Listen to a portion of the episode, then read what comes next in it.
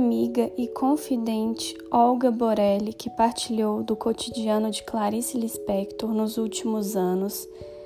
de vida da autora, confirma: ela era uma dona de casa que escrevia romances e contos. Com a máquina de escrever no colo, produzia seus livros com os filhos ao redor, atendendo ao telefone, chamando a empregada e recebendo os amigos.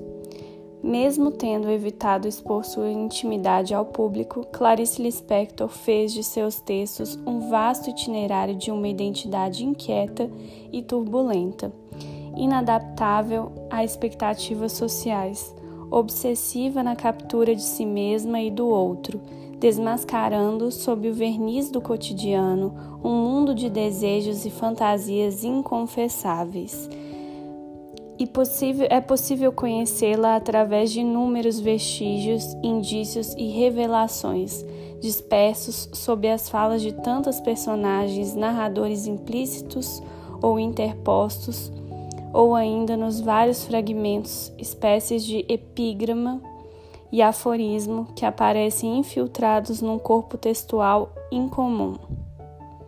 a literatura de uma das mais importantes escritoras brasileiras está, portanto, muito além da simplicidade doméstica que seu cotidiano faz crer. Se é verdade que a vida não primou por aventuras espetaculares, seus textos fizeram dessa contingência a maior marca. Diz a autora: Meus livros, infelizmente para mim, não são superlotados de fatos e sim de repercussão dos fatos nos indivíduos. Serão também as ressonâncias de seus escritos que nos levarão a um possível perfil da própria escritora